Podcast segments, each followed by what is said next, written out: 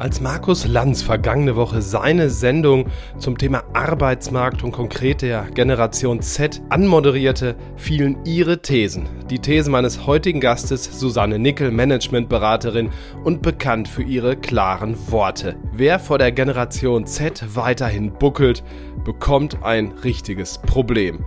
Nur eine dieser Thesen. Freuen Sie sich auf ein sehr munteres Gespräch.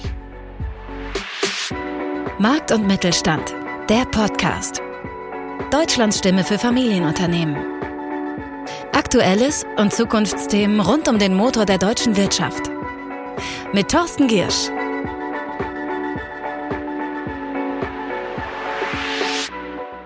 Stell dich auf die Generation Z ein oder stell dein Unternehmen ein.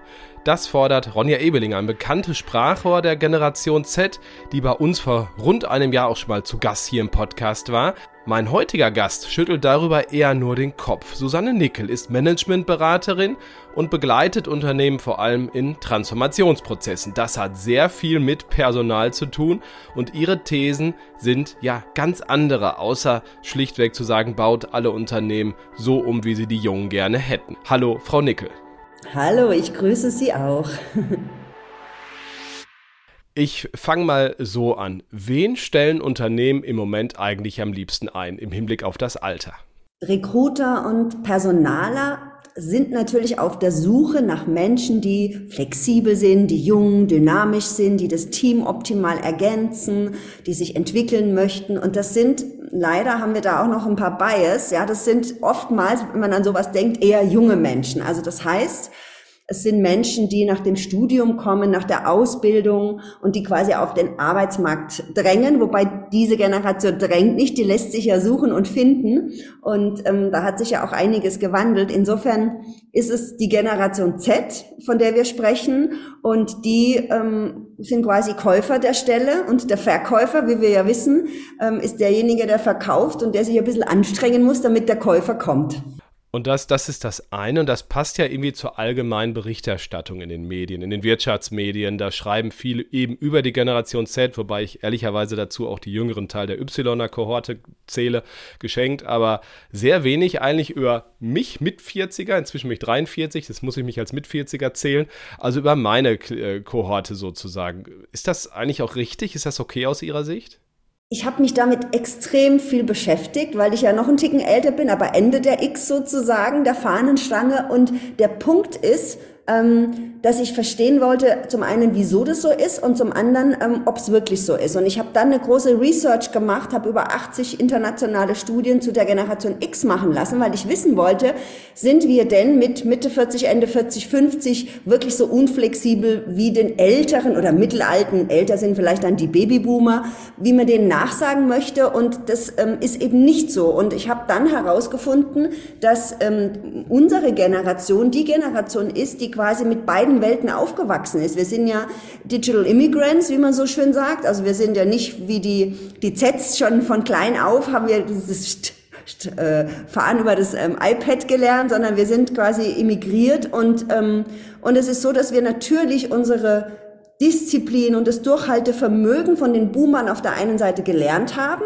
und auf der anderen Seite möchten wir oder wünschen wir uns auch Lebenskonzepte mit mehr Work-Life-Balance, wertschätzende Führung, Coaching vielleicht auch. Und ähm, das ist ja wie so eine eigene gelebte Ambidextrie, wie eine Beidhändigkeit. Das heißt, wir haben beides in uns und können sagen, ähm, Prinzipiell werden wir gut geeignet, um zwischen den Generationen auch zu vermitteln, zum einen. Und es gibt doch ganz viele um, unentdeckte Ressourcen bei der X, ja, weil warum nicht mit Mitte 40 oder warum nicht auch mit Anfang Mitte 50 nochmal was anderes machen? Wir arbeiten vermutlich in Zukunft noch länger und da ist man mit 50 vermutlich noch 15 Jahre am Arbeitsmarkt mindestens, ja. Und warum nicht da sagen, hey, ähm, es gibt viele Möglichkeiten im Leben, Unternehmen, seht doch bitte mal Alter auch als Chance und guckt nicht immer und buckelt vor allen Dingen nicht immer ähm, nach der jungen Generation, sondern was können denn Ältere euch geben? Da gibt es nämlich oft ganz gut ausgeprägte Soft Skills auch. Ne? Also man kann natürlich nicht jede Kohorte über einen Kamm scheren, das ist uns klar, aber es gibt natürlich Tendenzen. Ne? So.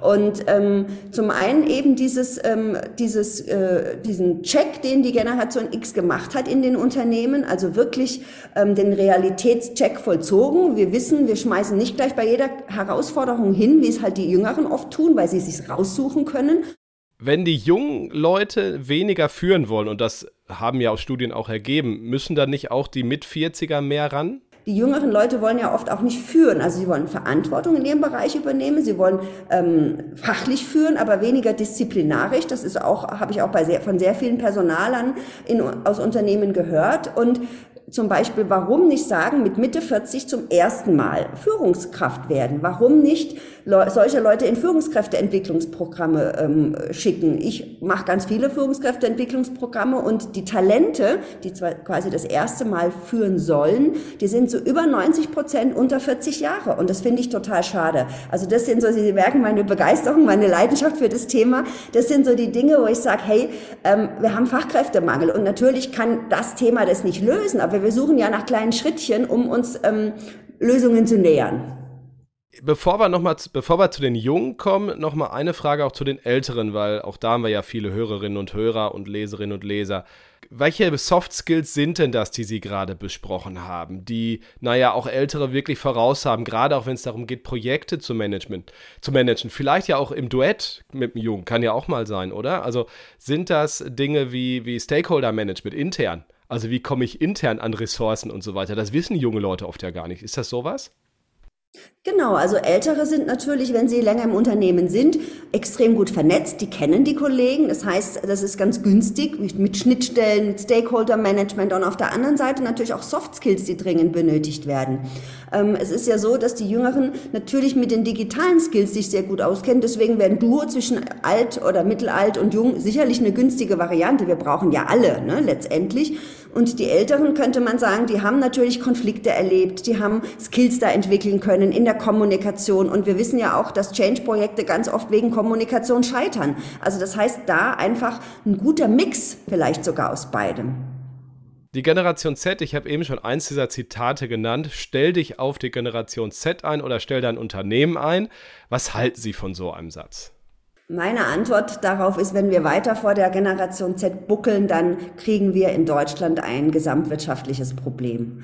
Und der Punkt ist auch, da gab es ja jetzt auch im Spiegel etwas, der Messier hat was dazu gesagt. Also es ist natürlich so, ich, meine Kernaussage ist, die eine nicht zu überhöhen und die anderen nicht zu vergessen. Das ist es letztendlich. Und ich finde diese Friss- oder Stirb-Mentalität, die jetzt äh, die bekannte Dame, die das äh, Zitat gebracht hat, die Ronja Eberling, ja, die finde ich ähm, einfach zu krass, weil Natürlich, also um es jetzt mal psychologisch äh, zu erklären, ist es so, dass die Zettler gesehen haben, ihre Eltern, das sind ja oft die Boomer ähm, oder auch die späten Xler, die haben sich zu Tode gearbeitet. Arbeiten ist muss, also der Papa muss arbeiten, die Mama muss arbeiten. Arbeiten ist etwas, wo man hingehen muss, aber eigentlich nicht unbedingt Spaß hat. Und sie haben das so verinnerlicht, äh, die jüngeren Leute. Und da kann man natürlich sagen, nee, dieses Konzept lehne ich ab. Rette sich, wer kann. Wir brauchen jetzt ähm, neuen Arbeitsbegriff. Wir müssen arbeiten neu definieren und wir grenzen uns ab.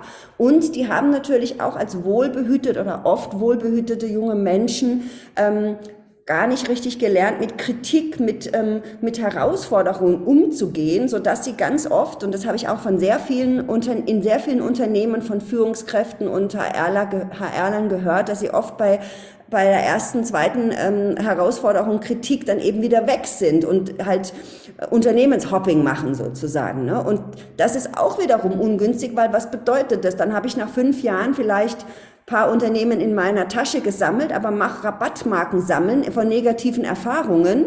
Und genau meine Hypothesearbeit ist eigentlich ungünstig, rette sich, wer kann, bestätigt sich. Und meine, mein Aufruf wäre eher an die jungen Leute zu sagen, okay, Ihr habt es auch schwer gehabt mit Corona. Es hat uns alle schwer getroffen, euch wahrscheinlich besonders schlimm. Und ihr habt vielleicht nicht Disziplin und Ausdauer so gut gelernt und wollt euch jetzt abgrenzen. Fair enough. Nichtsdestotrotz brauchen wir Menschen, die anpacken, die halt wirklich auch etwas bewirken, damit Deutschland, um das Zitat zu wiederholen, nicht durchgereicht wird. Ne?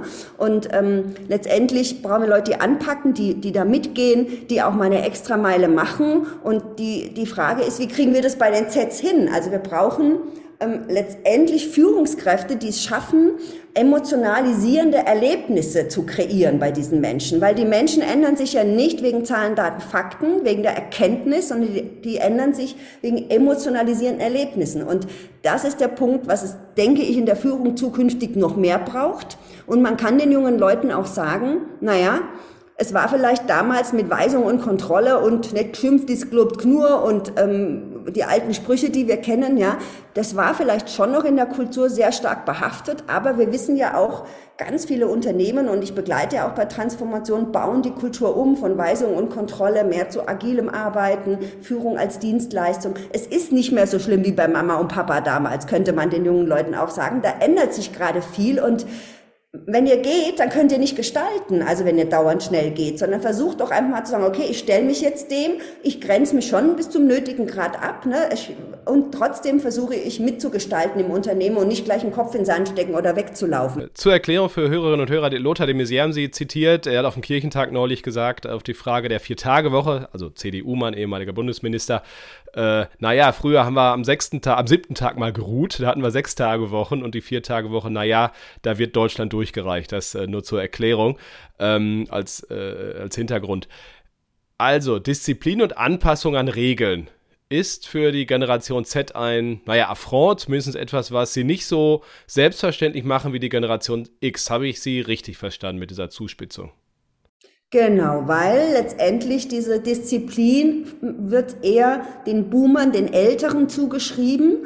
Und da wird eben gesagt, Disziplin heißt halt, ich arbeite mich auf und ich ähm, quasi lebe, äh, äh, um zu arbeiten. Also die, der Arbeit, die Arbeit ist im Vordergrund im Leben letztlich. Und das lehnen die jungen Leute ab, weil sie eben erkannt haben, das Buckeln bringt uns nicht weiter im Arbeiten. Wir wollen auch wir wollen auch leben und wollen eben auch andere Dinge machen. Und das führt aber dazu, dass es in eine andere Richtung ausschlägt und dass es eben sehr stark darum geht, was ist mir wichtig? Ich habe einen Anspruch auf Wohlbefinden, habe ich jetzt kürzlich in, in, in Stern TV von einem Z-Generation äh, äh, Menschen gehört. Und ja, ich meine, ich habe erstmal eine, eine eigene Verantwortung, auch ähm, etwas zu geben. Meine Generation hat erstmal geleistet und dann gefordert ne? und nicht gesagt, wir fordern das, das und das. Der Punkt ist natürlich, die können sich leisten, die jungen Menschen, weil sie wenige sind. Ja, bei mir war es so, als ich mein zweites Staatsexamen in Jura gemacht habe, sind Juristen Taxi gefahren in München. Es gab eine Lehrerschwemme. Wir hatten einfach, wir waren froh, einen Job zu kriegen. Und die jüngeren Leute, die können sich's aussuchen. Ne? Das ist, ähm, ich gehe in den Supermarkt, will Marmelade kaufen, da gibt's zwölf Erdbeermarmeladen. War welche nehme ich denn jetzt? Da bin ich leicht überfordert. Ne? Fairerweise muss man sagen, wir reden natürlich von einem Teil der jüngeren Generation. Wir haben auch mehr als zweieinhalb Millionen junge Menschen, die die Schule ohne Berufsabschluss verlassen und, und in einem anderen Sektor tätig sind. Ich glaube, das wissen wir alle, die nehmen wir jetzt auch gedanklich natürlich mit. Wir sprechen natürlich vor allem von Wissensarbeitern und von denen, die auch, naja, sozusagen das Bild dieser Generation Z irgendwo ein Stück weit abbilden, äh, die auch viel erben, das wissen wir auch mathematisch und natürlich da auch nochmal aus dem Grund ein bisschen weniger Druck haben, wie sie gerade auch, auch, wie ich finde, zu Recht feststellen. Lassen uns aus Sicht der Unternehmen nach vorne schauen. Sie machen ganz viel Transformationsprozesse.